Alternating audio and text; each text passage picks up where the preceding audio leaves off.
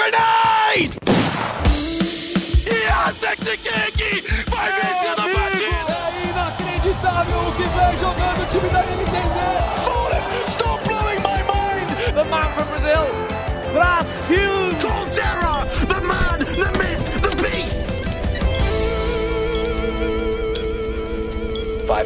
Salve, salve! Tá começando a edição de número 83 do Early Game, o podcast de esportes do GE. Eu sou o Rock Marques, como sempre tô aqui para trazer é, os principais assuntos da semana do esporte eletrônico para vocês. E mais uma vez não estou sozinho, estou com meus queridíssimos companheiros Breno Deolindo. Olá, Te abandonei na semana passada, mas estou aqui. que bom, né? Como você tá curto e grosso hoje, cara? Fala um isso, nossos é? ouvintes aí. Ah, tudo bom, ouvintes? É, semana passada o Rock me abandonou sim, mas hoje estamos de volta aí com toda a eloquência e jogo de cintura dele na apresentação. PH Nascimento, espero que você esteja menos é, mal-humorado do que Breno Deolindo hoje. Não, que isso, tô bem humorado. Bom dia, boa tarde, boa noite aí pra todo mundo que tá ouvindo a gente. Hoje tem que estar feliz, estamos com um convidado de honra aí pra conversar com a gente sobre um dos assuntos mais falados do Brasil. Um dos assuntos mais falados do Brasil é que a B4 é a nova campeã da LBFF, né? A gente teve a, a edição terminando no último sábado. A B4 foi a grande campeã e ninguém melhor do que Antônio Archer para falar sobre isso, fundador, CEO e tudo mais na B4. Antônio, que prazer receber você aqui. E dá para você lembrar hoje, quinta-feira, 4 do 11, como que estavam as coisas no sábado? Salve Rock, salve PH, salve Breno. Pô, um prazerzaço estar aqui com vocês. Cara, eu te, eu te diria que antes do jogo é o momento de mais nervosismo que a gente já teve assim na vida. É, mas depois foi só alegria e graças a Deus a gente conseguiu conquistar o tão sonhado título que a gente já vinha tentando tinha tanto tempo. E pra quem não, não é muito do Free Fire, né? Aqui no Early Game, Antônio, a gente tem ouvintes de todos os jogos, de todas as tribos, é, e que às vezes não sabe muito bem o que aconteceu, mas o que aconteceu foi que a B4 terminou na primeira colocação, né? Da grande final da sexta edição da LBFF, a LBFF é a Liga Brasileira de Free Fire da Série A. A B4 já tinha ido muito bem na fase de grupos, né? Terminou em primeiro lugar também, somou 789 pontos ao, ao longo da, de toda a competição, né? Foram 18, é, 18 dias, se, se, não, se não estou enganado, 18 finais de semana aí. É, e a, não, não necessariamente 18 finais de semana, né? Tem mais do que um, tem mais do que um dia no final de semana. E na grande final, o time chegou então já com essa pequena vantagem, né? Não dá nem pra gente chamar de vantagem, que, que um time carrega para a fase final. E depois das nove quedas, terminou com 111 pontos, três pontinhos só na frente da Cade, né? Então a gente estamos dando sorte aí, ó. Modéstia veio aqui no podcast, já quase conseguiu um bicampeonato. Antônio foi campeão, tá aqui, ó. Quem sabe já na LBFF 7 já, chega, já entra como favorito, hein? Pode contar com isso. E então a B4 ela terminou com essa taça, foi aí a grande campeã da sexta edição da LBFF, seis LBFFs, Breno, cinco na verdade disputadas, né? Todas com campeões diferentes, né? Nosso nosso queridíssimo Frifas aí tá, tá mostrando que no Battle Royale aquilo que a gente sabe é sempre muito difícil você conseguir se manter é, se manter campeão, né? Você consegue é, ser regular, a gente vê isso em todos os jogos, sempre com os mesmos times chegando ali na disputa na maioria das vezes, mas é muito difícil repetir um campeão, né? Cara, eu tava falando justamente disso com o, Iago e com o Lobato, dois jogadores da B4, no, no fim de semana. Conversei com eles logo depois da, da grande final, né? Na verdade, conversei um dia depois, conversei no domingo. Mas eu perguntei justamente sobre isso, porque a gente não teve nenhum campeão repetido na LBFF e a gente só tem um jogador que tem mais de uma LBFF, né? Que é o Japa BKR. Ganhou com a Liquid e com o Fluxo. Mas é muito doido, né? É um, é um cenário que parece ser bastante. Não volátil, porque, como você disse, os mesmos times sempre estão ali disputando. Mas é um cenário que acredito que muitos times tenham alcançado um nível legal. E por conta disso, a, as disputas, né, a competitividade seja lá em cima. Mas pensando agora, olhando friamente essa última LBFF, a gente vê uma recuperação bizarra da Vivo Cade na, na grande final, que começou muito, muito mal e ficou só a três pontos, que para mim já dá um pouco de, de uma solidez para o time, assim, tanto quanto a B4. A Vivo Cage é, chega mais sólida para 2022 por ter conseguido duas campanhas muito boas consecutivas, enquanto a B4 também já apresenta uma, um potencial de dinastia, assim, por ter, por ter conseguido a melhor campanha da história da, da LBFF, né? Eles conseguiram isso sendo extremamente constantes e muito, muito sólidos ao longo da competição inteira. Antônio, a gente vai ter várias perguntas para você ao longo do programa, mas queria ouvir a sua visão de, de CEO e de um cara que está envolvido com Free Fire desde o começo, né? Desde antes desse boom aí do game. Por que é tão difícil um time vencer dois campeonatos na LBFF? Eu sei que a LBFF não é não é a, a, o primeiro grande campeonato de Free Fire no Brasil, mas enfim, é o se a gente pegar os campeões da Pro League também a gente não vê essa, essa consistência. Por que é tão difícil levantar dois troféus? Acho que o ponto principal para isso, Rock, é que o Free Fire brasileiro ele tem muito talento. Então hoje a gente tem muitos jogadores de nível altíssimo aqui no Brasil. Então não é igual outros esportes, por exemplo, onde normalmente os melhores jogadores se concentram em um, dois, três times quando você pega o top 6, por exemplo, da LBFF, todos os times são muito bons. É, então isso acaba fazendo com que você tenha um nível muito parelho e o detalhe faz a diferença. Então isso acaba pesando para que é muito difícil você entrar no LBFF falando quem vai ser favorito ou quem não vai. Então acho que esse nível tão alto e parelho de jogador, ter tanto talento no Brasil, acaba emparelhando tudo e, e o que faz a diferença é o detalhe que, como você me falou, a gente ganhou por três pontos, foi total detalhe, vamos botar assim, muito mérito, claro, nosso, mas o detalhe acaba fazendo a diferença. E aí que às vezes é, os times conseguem aproveitar. Eu acho que hoje a gente consegue ver assim, times que realmente são muito consistentes. O Vivo Cage, por exemplo, como vocês bem lembraram, o Flux também, que foi top 1 na, na LBFF 4, depois top 3, top 3 na 5 e na 6. É, a gente já vem de muito tempo também ele ficando top 5, se eu não estou enganado. Assim, a gente já vê a Loud também sempre ali junto com a gente no top 5, top 3, top 2. Então, assim, a gente já vê um emparelhamento dos times. É, só que diferente de outros jogos, por exemplo, te dando exemplo reverso, quando você olha, por exemplo, para times rebaixados, eles de nenhuma, ou times que vão jogar agora o relegation, de nenhuma maneira são times ruins, são times que têm muitos jogadores bons apenas não conseguiram encaixar essa parte final. Você tem, por exemplo, o Mengode, que da Fúria, que foi rebaixado, que é provavelmente um dos melhores jogadores do jogo tranquilamente. E mesmo assim foi, porque o nível é muito alto. Como você tem muito talento, é, diferente de outros jogos, não consegue ter essa monopolização dos melhores jogadores por nenhum time. É, e seguindo nesse papo aí de, de LBFF, de campanhas, a B4 na, na última final, se eu não me engano, terminou em, em sexto, né?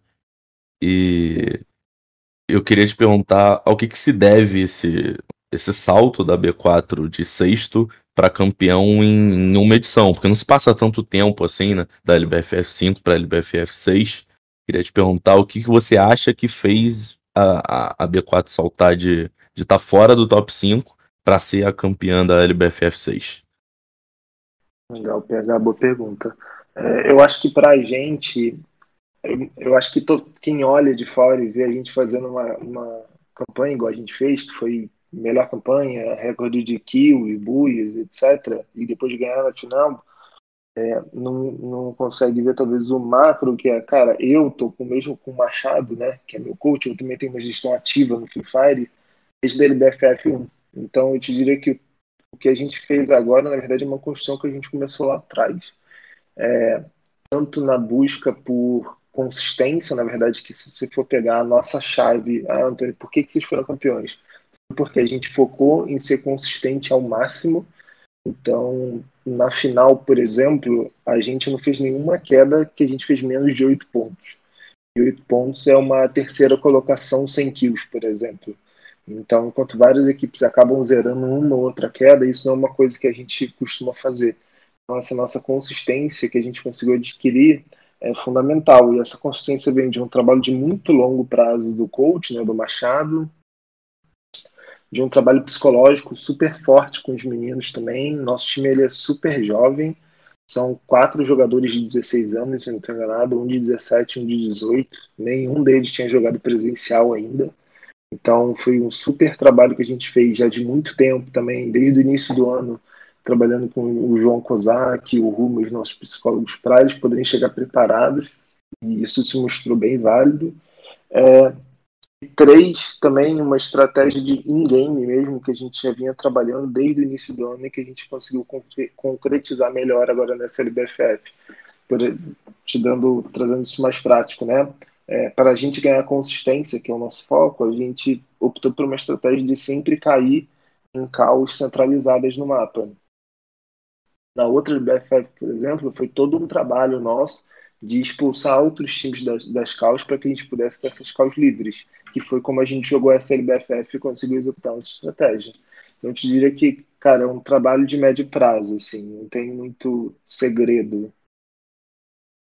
E é, é interessante você falar em trabalho de médio prazo, né? E, e já somando com a, com a, sua resposta anterior sobre a, o número de talentos muito grande que a gente tem no Free Fire aqui no Brasil, né? Quando você olha esse time da, esse time da B4, com exceção do Machado que você citou, são, são assim, jogadores de times diferentes, né? Que foram. Vocês foram buscando reforços, trouxeram o Juan, o Lobato, os meninos, todos os meninos desse time, eles foram. Eles vieram ao longo do ano, né? É, quando você fala nessa, nessa abundância de talentos nesse trabalho é, a médio prazo, como dosar isso? Como dosar todo esse talento, esse novo talento surgindo, com o entrosamento? Isso é, é uma questão para vocês, assim? É, vocês querem, claro, manter um, uma base de um trabalho, mas estão sempre adicionando talento, que a todo momento está tá surgindo talento novo. Como vocês equilibram isso? Legal. É, eu acho que um, uma coisa que a gente aprendeu até, inclusive errando, Rock, foi que primeiro a gente monta o nosso padrão de jogo que a gente quer ter. O estilo de jogo que a gente quer ter, os tipos de jogadores que a gente precisa, quais armas cada um vai precisar usar, para aí depois a gente buscar talento. Um erro que a gente cometeu lá atrás foi ter trazido muito talento, mas não necessariamente um talento que combina. Então, isso também não adianta. Por mais que muito talento sempre seja bom, ter um talento que não combina, enfim, que joga na mesma posição e coisas do tipo acaba atrapalhando o time. Então, quando a gente montou esse time, a gente já veio buscando é, características específicas em cada jogador que quando combinados a gente sabia que daria o modelo de jogo vencedor que a gente queria implantar. E agregando a isso também um modelo de perfil, é, de personalidade. Então hoje, por exemplo, meu time ele tem uma característica de personalidade muito parecida, é, de macro, né, salvando as características individuais de cada um, que fazem com que eles juntos sejam muito unidos e se deem muito bem. Então, é o nosso perfil. É, os meus meninos eles são assim ótimos. A gente é, são super disciplinados, focados, querem muito jogo. Então esse é o perfil que a gente sempre busca no atleta. E quando você junta essa galera que tem uma personalidade, ambições, e sonhos parecidos, a coisa consegue fluir melhor. É engraçado você falar de, de união agora, porque foi exatamente a palavra que os meninos usaram na minha entrevista quando eu perguntei sobre por que eles achavam que a B4 tinha conseguido uma campanha tão, tão consistente assim, né? Mas eu queria puxar um pouco mais do, do presencial. A gente finalmente tem uma LBFF presencial depois de tanto tempo. E é, a B4 não, não se amedrontou, né? eu perguntei para os meninos como que foi, eles falaram que gostaram bastante, que sentiram que cresceram ali no palco, mas que eles fizeram um treino um pouquinho curioso ali de treinar frente a frente com o, o time de emulador. Foi isso mesmo que rolou, Antônio? Sim, a gente tem um, um, uma sala de treino aqui na GH que foi já montada para isso, onde a gente tem é quase parecido como se fosse uma uma LAN mesmo, onde fica um time de frente para o outro justamente para os times poderem treinar entre si, o emulador e o mobile. Então, assim, a gente botou um de frente para o outro para ficar treinando 4x4, botou para um pressionar o outro mesmo, justamente para a gente poder fazer esse exercício do cara tentar jogar sob pressão. Então, isso é um treinamento que a gente fez aqui já, se preparando para o presencial, que acabou dando bastante certo, assim, os meninos realmente não sentiram nada e tal, e conseguiram jogar, fazer o jogo deles na final. E nesses treinos aí rolava umas gritarias ou não? Era, era amigável? Total. Não, cara, to- total. Era eles gritando lá fora, eu do lado de fora olhando para eles sentirem um pouco pressão de ter espectadores vendo. É, e foi, cara, foi um treino muito legal e reflete muito da união também que a gente tem aqui internamente da B4, dos times entre si, da, da staff, de, cara, desde o, eu falo que a B4 ela tem que ser uma unidade só, e é uma coisa que eu prezo muito.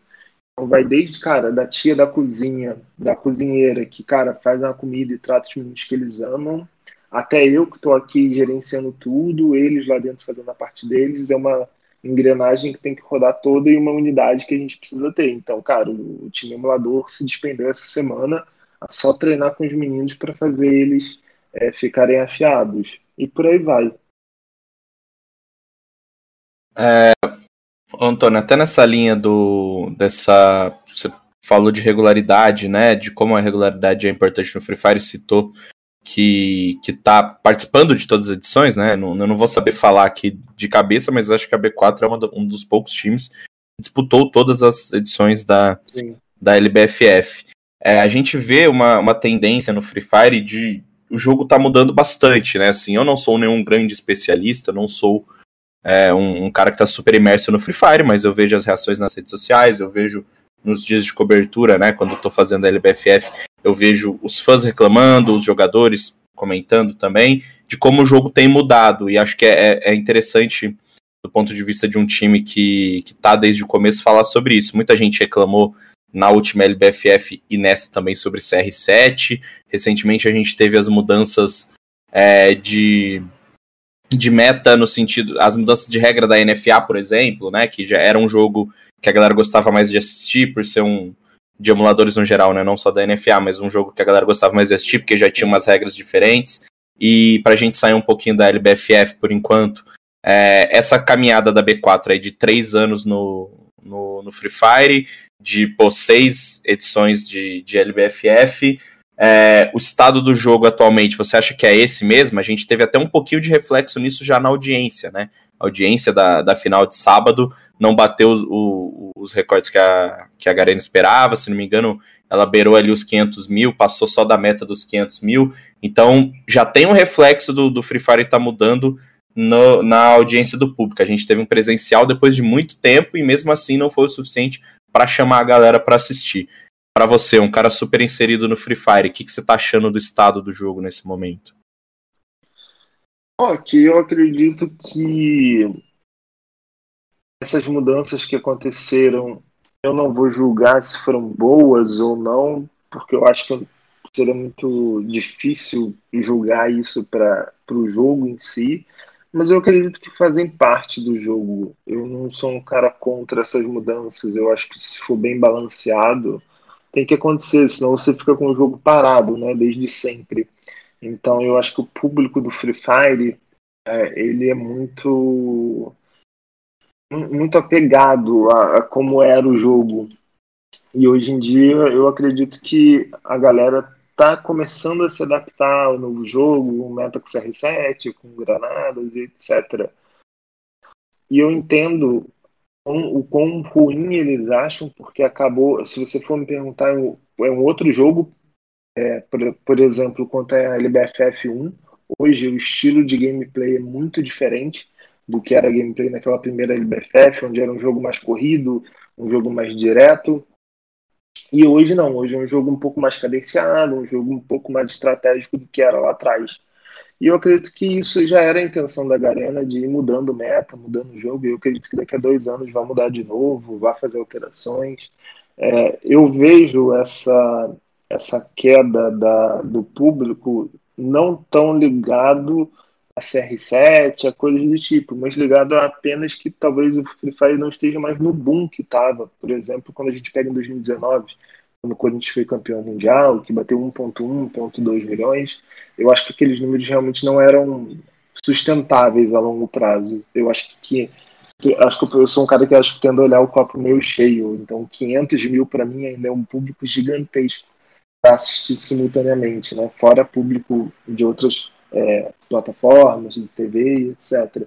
Então, eu acredito que hoje a gente o público reclama disso e eu entendo a reclamação, mas eu acho que é um caminho sem volta, porque todo jogo tem metas e metas. Então isso acontece no LoL, já aconteceu no CS, é, já aconteceu em N outros jogos. Assim, essa mudança de meta eu acho que é uma questão de adaptação. Eu não atribuiria isso diretamente assim ao público, a, a, a essas novas metas abaixo de público. Eu atribuiria mais a momento do Free Fire mesmo. É, e é claro, né, eu concordo com você quando você fala que 500 mil ainda é um número muito grande. É, e acho que isso era uma coisa que eu. Não que eu queria ver acontecer, mas eu era, era meio que inevitável, né? Todo mundo é, esperava que ia haver uma queda na audiência do Free Fire, e acho que a, a grande dúvida agora é o quanto o jogo precisa cair para ele ficar no padrão dos outros jogos aqui no Brasil, né? CS, por exemplo, você pegar uma final de CS com 500 mil pessoas, é, só de numa transmissão em português, ou de um campeonato nacional, né, para ficar mais justo ainda, é basicamente impossível. O CBLOL tem ótimos números, mas também nunca chegou a esse patamar. Então, quando a gente fala em audiência caindo, né, o Free Fire ainda está no topo, é, bem tranquilo quando a gente está falando de, de esportes no Brasil e, e acho que é concordo com você que esses números eles podem ser mais saudáveis daqui para frente, né, para todo tipo de projeção que você quiser fazer, para própria organização é, entender melhor como é o mercado, né? Acho que o CS também está passando um pouco por esse momento, depois dessa queda de, de SKLG, né? A gente está entendendo qual o real tamanho do CS no Brasil hoje. A gente tem números melhores do que tinha naquela época, que a gente tem todo um formato diferente, enfim. Acho que o Free Fire ele vai passar por essa transição agora também, tanto de jogadores, pô, daqui a pouco um Nobru da vida não já não vai se dedicar ao competitivo como ele se dedica agora. Então acho que é interessante é, acompanhar essa mudança. Então eu vou, vou emendar mais duas perguntinhas para você. Primeiro, te agrada esse novo Free Fire? E segundo, é, essa estabilidade, essa, essa coisa fora do, fora do jogo, né? Esses números mais equilibrados, eles deixam a B4 mais tranquila para trabalhar também? Você já sabe mais ou menos para onde o Free Fire vai caminhar daqui em diante? Eu acho que sobre a primeira pergunta sobre me agradar esse Free Fire, eu acredito que não totalmente. Eu acho que tem pontos positivos e pontos negativos. Eu acho que, por exemplo, a parte estratégica do jogo desenvolveu muito como Battle Royale, questão de, de rotações, etc. Hoje o Free Fire é um jogo extremamente complexo para qualquer coach, qualquer analista trabalhar, o que é muito legal, né, para quem gosta dessa parte estratégica do jogo game em si, eu acho que poderia melhorar porque ele acaba privilegiando posições de detrimento da outra. Vou te dar um exemplo, tá?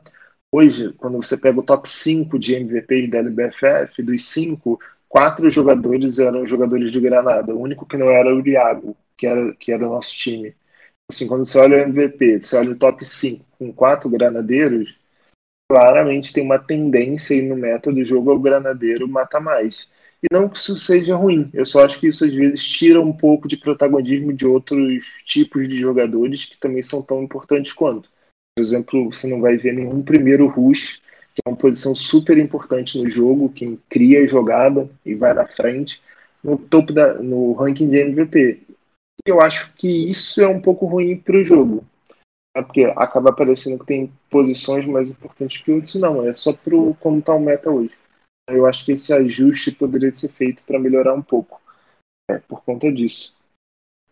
Acho que sobre o cenário, para mim, assim, eu sou bastante satisfeito, principalmente com a parte de mobile. Eu acho que, claro, uh, se tivesse mais campeonatos para se jogar, eu acho que seria mais interessante. Mas eu entendo também a posição da, da LBFF. E eu acho que o mais legal hoje do Free Fire é você já está no estágio que você sabe quase 90% do como vai ser ano que vem. Então, você poder ter esse planejamento a longo prazo dá uma tranquilidade muito grande para trabalhar, atrai patrocinadores, atrai mais investimentos. Então, hoje, por exemplo, é um jogo super interessante. É, fazendo o teu próprio exemplo do CS, se for perguntar para qualquer organização, cara, como é que vai ser o cenário do ano que vem de CS? Cara, ninguém vai saber te responder, provavelmente. Só vão chutar as coisas. Quando você pega um Free Fire, que é um jogo, pô, quando a gente pega numa linha é, de tempo, né, super novo ainda, cara, você já tem uma previsão de como vai ser o calendário, cara, isso ajuda muito. É claro que tem o desafio deles também inovarem, trazer outras coisas, mas acho que para a organização isso ajuda bastante. Queria agora falar um pouquinho, Antônio, sobre a, a torcida. É, particularmente eu vejo como um, um dos pontos mais importantes aí do, do Free Fire, porque assim como no esporte tradicional, acho que a torcida é uma parte muito importante até para a questão econômica da, da equipe, da organização. A, a Loud e até o Fluxo, que é mais recente, são duas equipes muito fortes na, nas redes sociais, né? Como a gente não, não vem tendo presencial há quase dois anos por causa da pandemia, então é o nosso jeito de mensurar. E, e a B4 também é muito forte na, nas redes sociais, né? No Instagram tem 2 milhões e meio de seguidores. É, para você aí que está ouvindo e não, não tem noção do tamanho disso, a B4 tem mais seguidores nas redes sociais do que o Santos, do que o Fluminense, do que o Internacional de Porto Alegre. Então isso é algo gigantesco, assim. E eu queria te perguntar é, qual o peso que você vê nessa torcida da B4, se, se, se esse público imenso que, que a B4 vai reunindo nas redes sociais já já estão em, em, apoio ao público, ainda estão mais voltados para os influenciadores e, e mais para a parte de entretenimento do que para a parte de esportes em si. Queria te perguntar isso, o peso e como você vê esse, esse público da B4 aí nas redes sociais? Legal. É, a gente sempre teve um foco muito grande pegar em competitivo, assim. Depois até, quando contar a história, eu acho que a história da B4 vai ficar bem clara, mas a gente sempre teve um peso competitivo. Então eu te diria que hoje, acredito que 95% do nosso público seja um público voltado e que acompanha a gente no competitivo. Então é um público que realmente assim está na torcida e apoia bastante. Eu acho que hoje o Free Fire ele conseguiu reunir essa filosofia de torcida de um jeito muito forte. Então, é muito comum você ver campanha de hashtag, coisas do tipo na, nas redes sociais. E isso é muito legal, assim, como B4, a gente vê esse público apoiando e trazendo a gente, pô, caras que viram nosso primeiro título da NFA dois anos e meio atrás, quando, vamos dizer assim, era tudo mato, acompanhando hoje, por exemplo, depois a gente ia ganhar uma LBFF, né, somos os únicos times que tem NFA e ganharam a LBFF, então eu acredito que o público que está na B4 realmente acompanha bastante competitivo, eu acredito que cada vez mais a gente vai ver essa migração, na verdade, do Free Fire indo menos para conteúdo e mais para competitivo, principalmente com o envelhecimento do público-alvo. Bom, já que a gente está falando de clubes e torcida, queria relembrar um, um episódio do, do ano passado, né? Que foi a, a parceria com o Flamengo, que acabou durando bem pouco tempo, né? Foram ali três, quatro meses de, de parceria, foi praticamente só um split, mas imagino que tenha é, mudado bastante a dinâmica das coisas aí na B4. Eu queria que você comentasse um pouco de como que, como que rolou essa parceria, Antônio. Legal, não, com certeza. Eu acho que para a gente foi um divisor de águas aqui dentro da B4. É, acho que foi onde a gente ganhou notoriedade no cenário nacional, né? Até para quem não é do Free Fire e não conhecia a gente, então realmente foi onde a gente realmente conseguiu ganhar uma notoriedade grande. Foi uma negociação de muito tempo até a gente conseguir fazer. É, a gente putz, negociou quase um ano para conseguir fazer a parceria acontecer. Para mim, particularmente, que sou um flamenguista roxo de arquibancada do Maracanã, foi uma realização pessoal muito grande. Acabou durando pouco tempo, enfim, eles acabaram achando que, que conseguiriam fazer de outro jeito o Free Fire, mas pra gente foi super legal. Acho que a gente acabou não conquistando o título na época, mas também teve um resultado super interessante. Ficamos, se não em quinto no, na LBFF, em quinto na, na competição sul-americana que teve logo depois. É, e foi uma experiência interessante. Eu acho que acabou de um jeito talvez não tão bom, porque teve uma repercussão em rede social e tal. É, mas foi pra gente e pra mim em especial, foi uma experiência super legal. Inclusive, um abraço pra torcida do Flamengo que me acompanha muito até hoje. Assim, acho que mandou muita mensagem, muita mensagem de apoio. Então, sou super agradecido assim, à torcida. É, até nesse sentido de, de, torcida, de fãs, na hora que o PH tava fazendo a, a pergunta dele, me veio uma coisa, é, uma coisa à cabeça aqui que é muito legal. É, a B4, ela, como eu falei no começo, ela tá no cenário há bastante tempo, então a gente teve a passagem de nomes importantes pela organização. Claro que todo mundo vai se lembrar do Bach, né? Talvez o maior nome aí do, do, do Free Fire depois do Nobru. É, teve o Mob também, que, que jogou pela, pela B4. É, e ao mesmo tempo a organização conseguiu se desprender desses caras, né? A própria imagem do Flamengo também se desprendeu disso um tempo depois. Tá com, com é, essa fanbase muito grande, como o PH falou. E eu acho que esse é um grande desafio que as organizações é, que estão que originárias no Free Fire elas conseguem fazer melhor do que as organizações que estão em outros jogos. É, é um problema constante do, do, do CS, de, de, Rainbow Six, enfim, jogos onde você permite a mudança de core, né? Sem, jogos onde um time não, não é o dono da vaga, uhum. para a gente simplificar, que é manter essa torcida. É, como existe uma preocupação de vocês nisso, que ao mesmo tempo que vocês estão criando grandes influenciadores, grandes jogadores, vocês estão criando figuras que podem se tornar é, maiores que, que a organização e depois levar essa tor torcida para outra, e como a B4 faz para permanecer relevante, mesmo quando ela perde fenômenos do, do Free Fire ou enfim de outros jogos. Você acha que essa é uma guerra que no Free Fire está sendo vencida enquanto nos outros jogos está sendo perdida? Eu acredito que sim. Eu acredito que sim. Eu acho que para a gente isso é uma preocupação gigantesca. Eu acho para qualquer organização hoje eu acredito que o público de todos os jogos, na realidade, ainda é muito vinculado ao atleta, é, muito mais do que ao, ao time. Acho que, na verdade, de qualquer, né? Se você for pegar quantos fãs do PSG tinham antes do Neymar ir para lá, né? E quantos tem depois. E, provavelmente, se o Neymar saísse hoje, acho que ninguém mais torceria para o PSG. Então hoje é muito, as pessoas criam um vínculo muito mais fácil com outras pessoas do que com marcas, né? Isso é padrão. Da B4, eu acho que a gente tem um core rock. A gente nasceu como uma guilda de Free Fire, que uma guilda nada mais é do que um grupo de amigos que se reúnem para jogar. Cara, eu te diria que a gente é isso até hoje, sabe? Eu acho que muitas vezes a galera até usa guilda como um termo pejorativo na comunidade, mas eu acredito que é um termo super positivo, assim. O que a gente faz hoje é, cara, se manter como uma guilda, um grupo de amigos que está ali jogando e que ama competir. E eu acho que isso é o nosso segredo, vamos botar assim um pouco, o nosso core. É por isso que a gente não não Claro que sente muita perda desses nomes, mas não são na, não é nada que tenha acabado com a gente, né? A gente conseguiu se virar depois do Bach, que é um cara que é fenomenal, depois do Flamengo também, enfim, porque a gente é um grupo de amigos que se reúne para jogar. Então, se você for lá no nosso Discord agora, vai ter uma galera jogando e tal, nossos fãs interagindo, e a gente tenta manter esse core de grupo de amigos.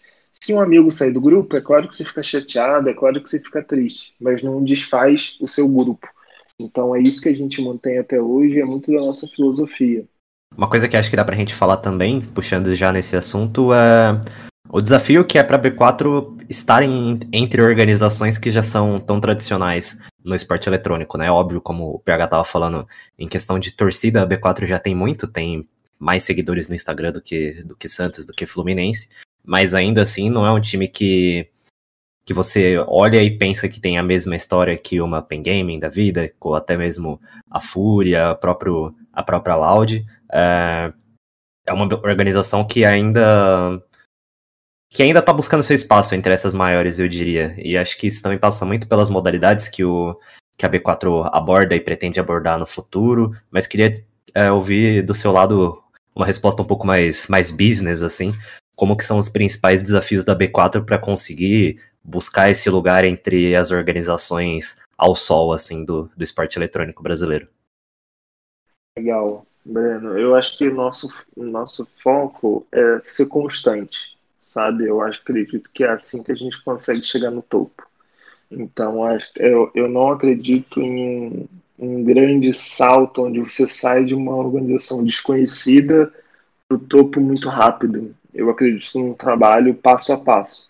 Então, hoje é o que a gente busca. A gente está fazendo um trabalho passo a passo, construindo degrau por degrau, para conseguir chegar ao nível dessas organizações que já estão aí há muito tempo. É claro que você tem Loud, Fluxo, até Luz Grandes que cresceram muito rápido, é, mas eu acho que são pontos fora da curva. Eu acho que para a gente o que a gente busca hoje é ir construindo degrau a degrau, construindo comunidade a comunidade. Então, acho que hoje no Free Fire a gente mais agora com o da LBFF, a gente tem uma posição muito sólida.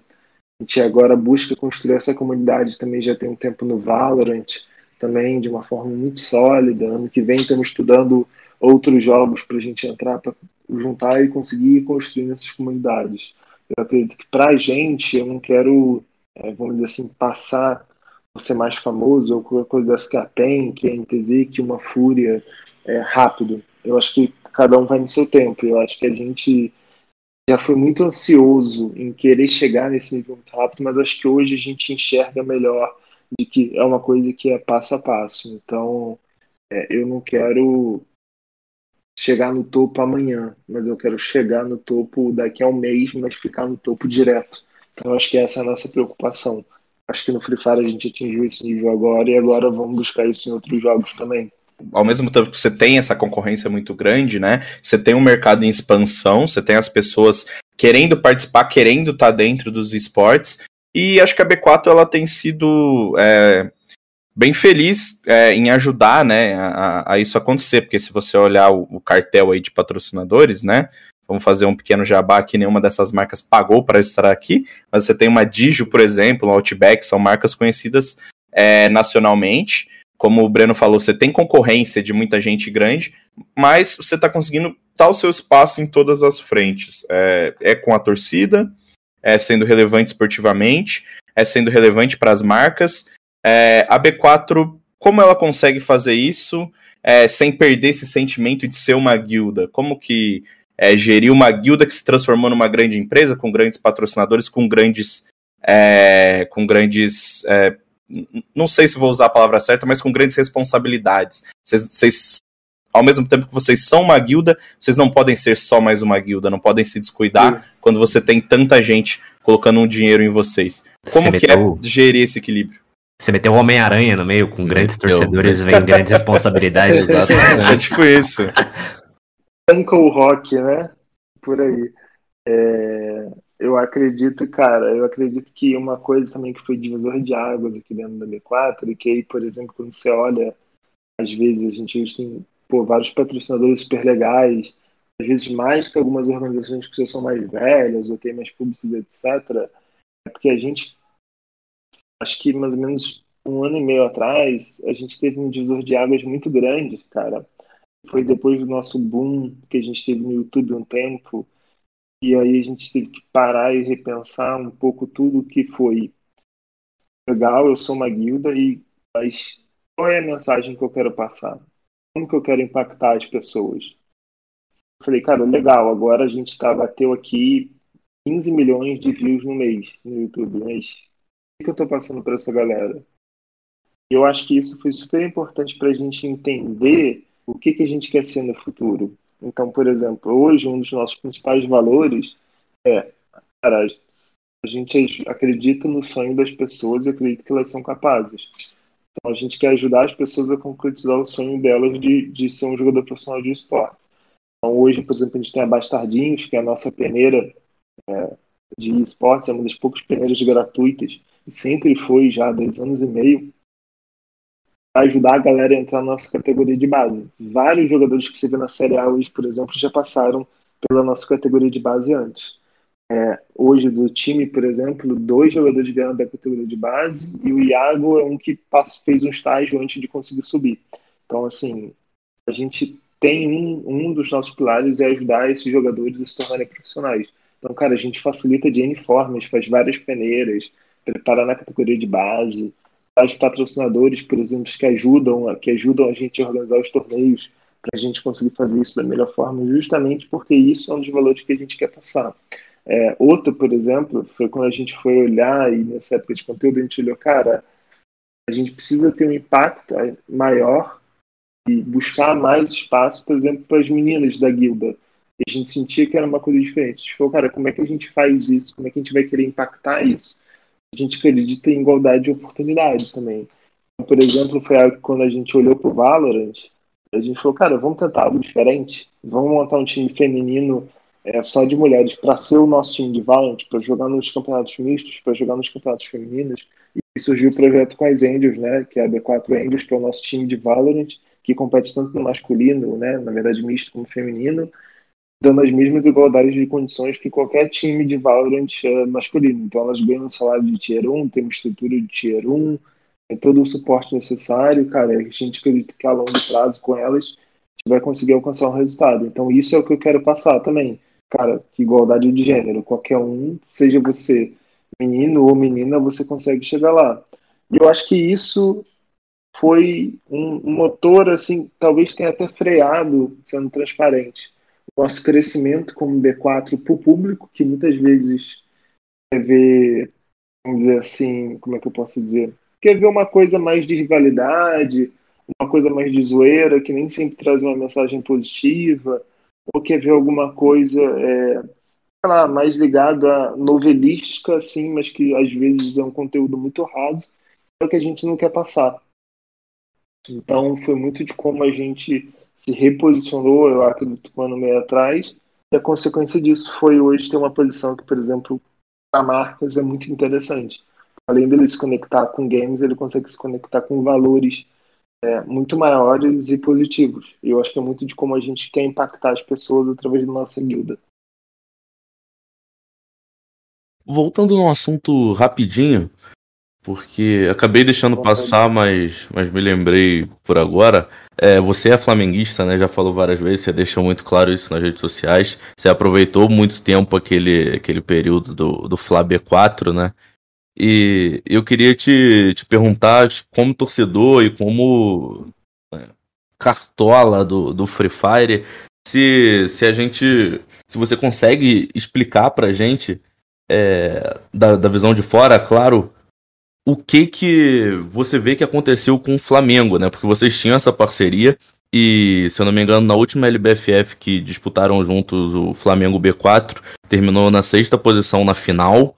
E, e depois disso, a B4 melhorou, continuou em sexto e foi campeã agora da LBFF 6. E o Flamengo foi decaindo, até com alguns jogadores daquela primeira passagem, e hoje em dia caiu para a Série C. Como é que você vê de fora essa queda vertiginosa aí do, do Flamengo no Free Fire, porque não é qualquer organização, né? É um, um clube de futebol mais. talvez um dos clubes de futebol mais tradicionais do mundo.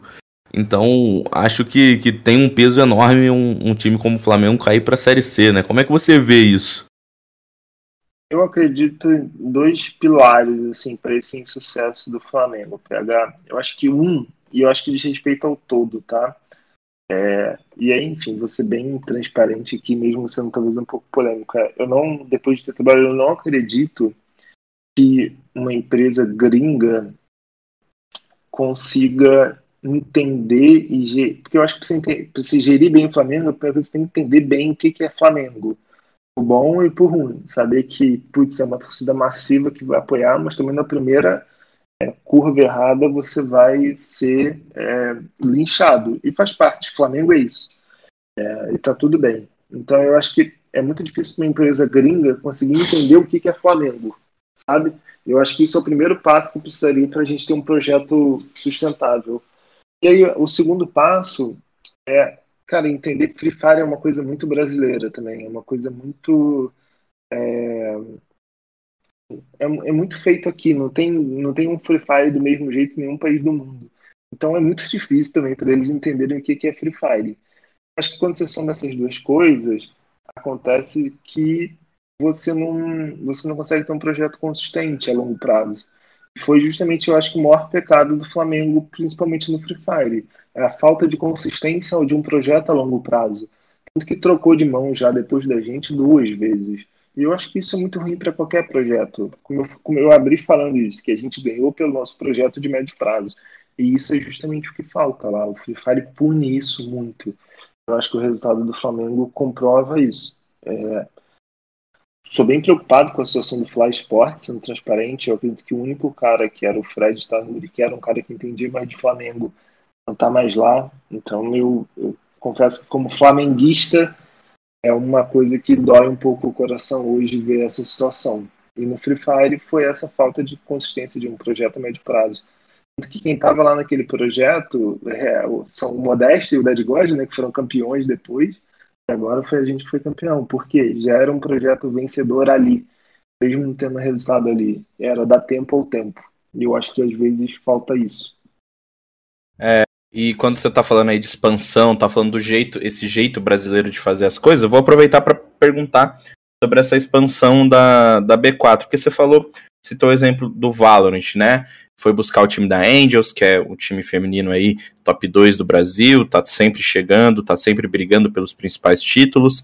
É, quando foi que você visualizou que dava para sair do emulador e dava para sair do, é, do mobile, pô, começou a pensar em PUBG, começou a pensar em Valorant. Quando foi que você teve isso que, pô, agora eu tô seguro, posso ir para outra modalidade? Você já falou um pouquinho sobre por que escolheu o Valorant feminino, mas se quiser é, nos, nos aprofundar mais aí nesse assunto. Quando que a B4 viu que era seguro dar esse passo e por que você escolheu o Valorant PUBG para dar espaço? Legal. Eu acho que esse momento foi muito quando começou a LBFF 1, porque ali eu vi que a gente realmente tinha um cenário consolidado no Free Fire é, com a LBFF. Por mais que tivesse o emulador de antes, o emulador nunca foi algo muito é, estável, porque, enfim, os campeonatos não pagam participação, era uma coisa que tem aqui, depois você não sabe quando vai ter, um calendário não definido, então eu nunca senti muita estabilidade no emulador. Acho que hoje isso está melhorando um pouquinho é, mas ainda não é. E eu acho que com a LBFF trouxe uma estabilidade para o cenário que eu olhei e falei, cara, eu acho que agora que a gente tem um Free Fire estável, a gente pode pensar em expansão. O PUBG foi a primeira escolha por ser um jogo muito parecido com o Free Fire e a gente poder ter um conhecimento técnico que ajudasse a gente a desenvolver. A gente teve muito azar no PUBG, porque a gente é, iria jogar o Mundial e foi cancelado por conta de Covid duas vezes, então realmente a gente acabou é, se frustrando um pouco, mas depois teve diversos resultados assim super relevantes dentro do jogo até hoje. Então é um jogo que realmente a gente conseguiu ter um impacto legal. E depois entrando no Valorant, a gente chegou a ter outros jogos, como por exemplo FIFA, Fortnite, é, Wide Rift, que são jogos às vezes a gente entra muito mais para testar a comunidade, começar a conversar com o jogo, do que para ter uma posição relevante, né? Diferente de PUBG, de Valorant e de Free Fire, onde a gente tem. E cada vez mais a gente vem olhando para outros jogos, assim, também para onde a gente pode entrar e construir essa comunidade, que é o que a gente sempre ambiciona quando entra num jogo. Enfim, estamos olhando muita coisa aí para o ano que vem, já saiu algumas coisas aí também na mídia, mas é uma coisa que a gente olha com, com carinho hoje em dia também, uma expansão cada vez maior para o ano que vem. Bom, falando em expansão ainda, a gente estava na, na resenha pré-gravação aqui falando do Major de CS, que as quartas de finais começam daqui 40 minutos. E você estava engajado no assunto, já conhece um pouquinho de CS e pelo visto a B4 já tem um, um pezinho nessa modalidade, que já é bem consolidada, já tem um calendário nacional bem definido, agora com o CBCS sendo a principal referência de campeonato aqui no país, tem equipes de sucesso lá fora. Como que é a visão da B4 com o CSGO? O FPS tão amado pelo Rock Marques aí? Cara, minha história com esporte também começa com CS, assim, muito corujão em São Gonçalo, lá no Rio de Janeiro, na minha adolescência, jogando 1.6, então eu sou um cara que sou apaixonado por CS também. É, a gente hoje uma, eu sempre tive uma visão muito boa do CS, sempre gostei, foi um jogo que eu gostei muito, eu acho que já tem uma comunidade muito consolidada no Brasil. Só que eu acho que hoje o maior impeditivo para a gente do CS é não ter um território nacional estabilizado e não ter uma competição no circuito em território nacional super estabilizado. Por mais que tenha o CBCS e tudo mais, eu acho que ainda são campeonatos de pouca relevância. E a gente está olhando hoje para o jogo para entender como que a gente pode entrar e talvez ter um impacto positivo para a comunidade. Eu acredito que hoje, por exemplo, a, a gente também está falando aqui antes, né, que a Fúria quebrou aí um pouco esse retrospecto negativo que a gente vinha tendo Major, mas é muito difícil você imaginar hoje o CS brasileiro é, voltando para um patamar de protagonista enquanto os principais jogadores e os principais times não estiverem aqui no Brasil. Eu acredito que isso foi o principal ponto onde a gente se perdeu do CS já de muito tempo. É muito difícil você criar talento quando esse talento não consegue jogar um cenário super competitivo. Então, hoje a gente vem olhando para o cenário nacional, tentando entender como que a gente pode ajudar a quebrar um pouco esse gap que existe entre o circuito internacional e o nacional. Então a gente olha, eu diria que a gente olha com extremo carinho hoje para o jogo, mas ainda tentando entender uma fórmula em que a gente possa entrar para ajudar a comunidade, não só participar. E queria te perguntar aqui, a gente já vai chegando né, na reta final do programa, quais os futuros, os planos para o futuro da, da B4, né? Você falou aí um pouco do, do CS, que não é talvez a intenção de entrar agora, que já entrou no Valorant, se eu não me engano, tem uma equipe de Wild Rift também, ou planeja entrar. Mas queria te perguntar quais são os planos para o futuro de, de entrada em outros jogos, de, de expansão da, da marca, Conta um pouquinho pra gente do, do que você vê a B4 fazendo pela, aí, pelos próximos anos. É, PH, eu acho que o nosso, nosso futuro, a gente está planejando entrar em novas modalidades, a gente está tá planejando também se aperfeiçoar em modalidades que a gente está, como o PUBG, como o Edge Rift, por exemplo. A gente ainda precisa trabalhar mais para alcançar o nível que a gente hoje tem no Free Fire, que a gente tem no Valorant, então eu acho que é um nível de aprofundamento Estamos é, olhando para novas comunidades para o ano que vem, então o CS é um que a gente está olhando com bastante carinho, é, com menos coisas palpáveis, talvez, é, por, por, por exemplo, uma Rainbow Six, que é um jogo que a gente vê de um cenário muito interessante, um cenário de Fortnite também super interessante. Estamos olhando também para muita coisa, eu acho que hoje, onde todo mundo está com muitos olhos também, para a questão do, do NFT game, também jogos envolvendo NFT, o Axie Infinity, coisas do tipo. Acredito que o futuro dos games parece estar indo muito para esse lado, então a gente quer se posicionar também como líder de setor.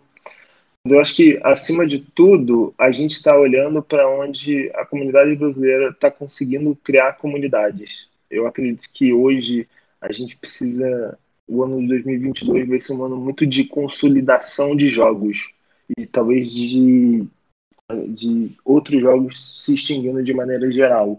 Eu não vejo, por exemplo, um jogo sendo lançado no que vem e putz, bombando e ocupando espaço de outros e tal. Eu acho que vai ser um ano muito de consolidação de jogos que já vinham fazendo um bom trabalho. Então é nesses jogos que a gente quer olhar e entender para onde a comunidade brasileira vai estar olhando. Então eu acredito muito nessa consolidação de jogos, aí onde a gente vê que as coisas estão se consolidando de melhor forma, a gente quer estar tá lá. Tô de olho nessa entrada no CS aí, hein? Falou, falou, mas não falou se vai entrar ou não. Cara, eu te diria, Rock, que a gente, assim, a gente tem intenção de olhar, a gente tem conversas em andamento, tentando entender ainda qual o melhor modelo. Se é porque, por exemplo, para a gente hoje, sendo bem transparente, não faz sentido, por exemplo, montar um time a nível nacional, com pouco investimento, que provavelmente um time que talvez ganhe uma coisa ou outra aqui, mas não tenha realmente impacto. Mas ao mesmo tempo, eu particularmente não gostaria de ter que montar um time legal na América do Norte, é, porque vai jogar lá fora e nada contra os times que fazem isso. Eu só acho que isso é muito ruim para a comunidade aqui no Brasil. Por mais que dê audiência, por mais que seja onde a grana tá, acho que o impacto disso acaba distanciando é, o CS competitivo do CS casual cada vez mais. E isso prejudica muito a formação de talentos. Então hoje a gente está olhando, tentando encontrar onde que é o meio termo aí dessa equação. Se tiver sugestões aí, estou 100% aberto. aí, aí o programa ia ter que ter duas horas aqui se a gente fosse começar. ah, aí você tem falar, que cobrar a consultoria. A falar de CS Nacional. Mas, é, Antônio, cara, queria te agradecer, né, por estar tá aqui com a gente, ouvir é, um pouquinho dessas nossas dúvidas. O, a gente fala isso basicamente todo early game, né, sobre Free Fire.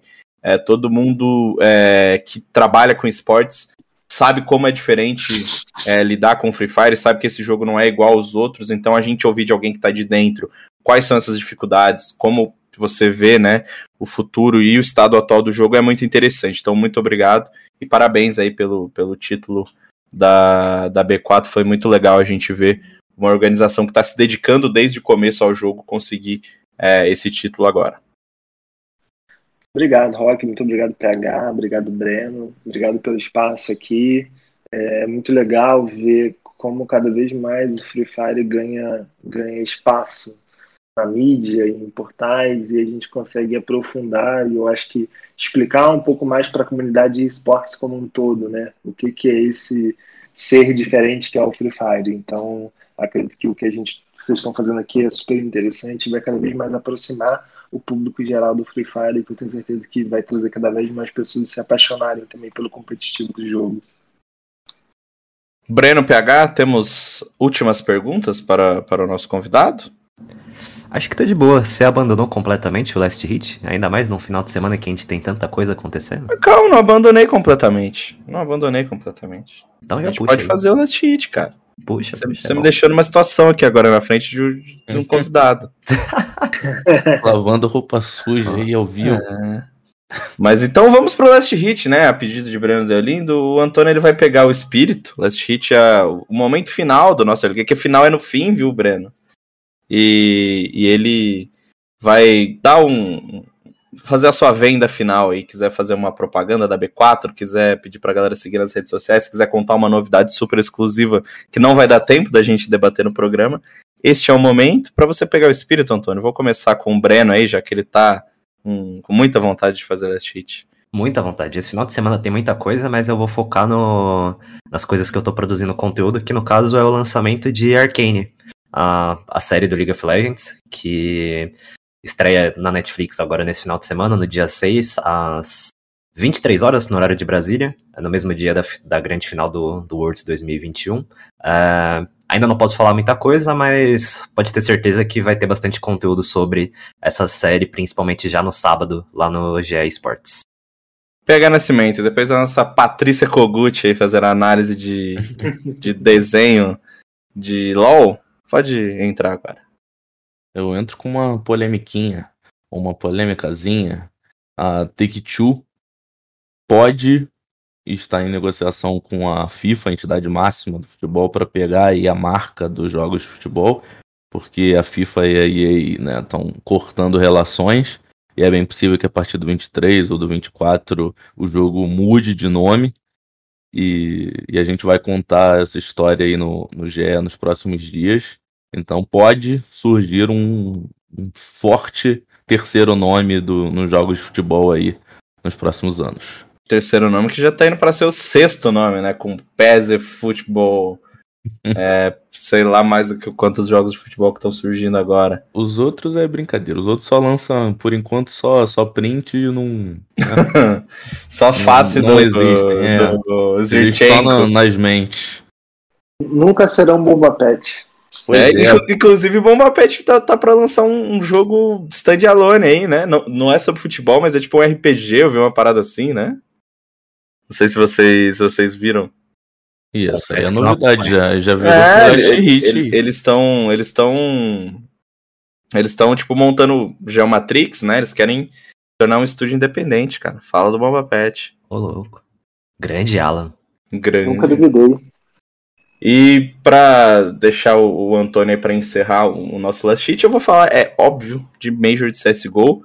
Estamos nesta quinta-feira, né, quando você nos ouve, abrindo a fase da Arena, tá todo mundo lá na Avit Arena para acompanhar o primeiro Major de CSGO em dois anos. A gente vai ter os oito melhores times do mundo, a Fúria é, está nesse meio, e neste exato momento o Get Right está levando o troféu para ser colocado lá em cima do palco. Então, é, todo mundo ligado, né, na- nas, nas transmissões, temos várias transmissões aí, transmissão oficial é, é no Gaulês, temos as transmissões em vários outros streamers, e toda a cobertura de tudo que vai acontecer neste final de semana, que vai definir o campeão mundial de CSGO lá no GE. Antônio, pegou o espírito da coisa aí para fazer o seu last hit? Maravilha, vamos nessa. Então, Meu last, meu last, meu last hit vai pra galera que tá ouvindo a gente e ambiciona ser jogador profissional do Free Fire. A nossa peneira Bastardinho está com inscrições abertas. Só ir lá, se cadastrar, 100% gratuito, o link nas nossas redes sociais, que em breve você pode ser o novo jogador da LBFF. E é assim que a gente encerra então a nossa edição de número 83 do Early Game. Como sempre, a gente volta na próxima semana para falar mais um pouquinho de tudo o que acontece nesse mundo doido aí dos esportes eletrônicos. Até mais.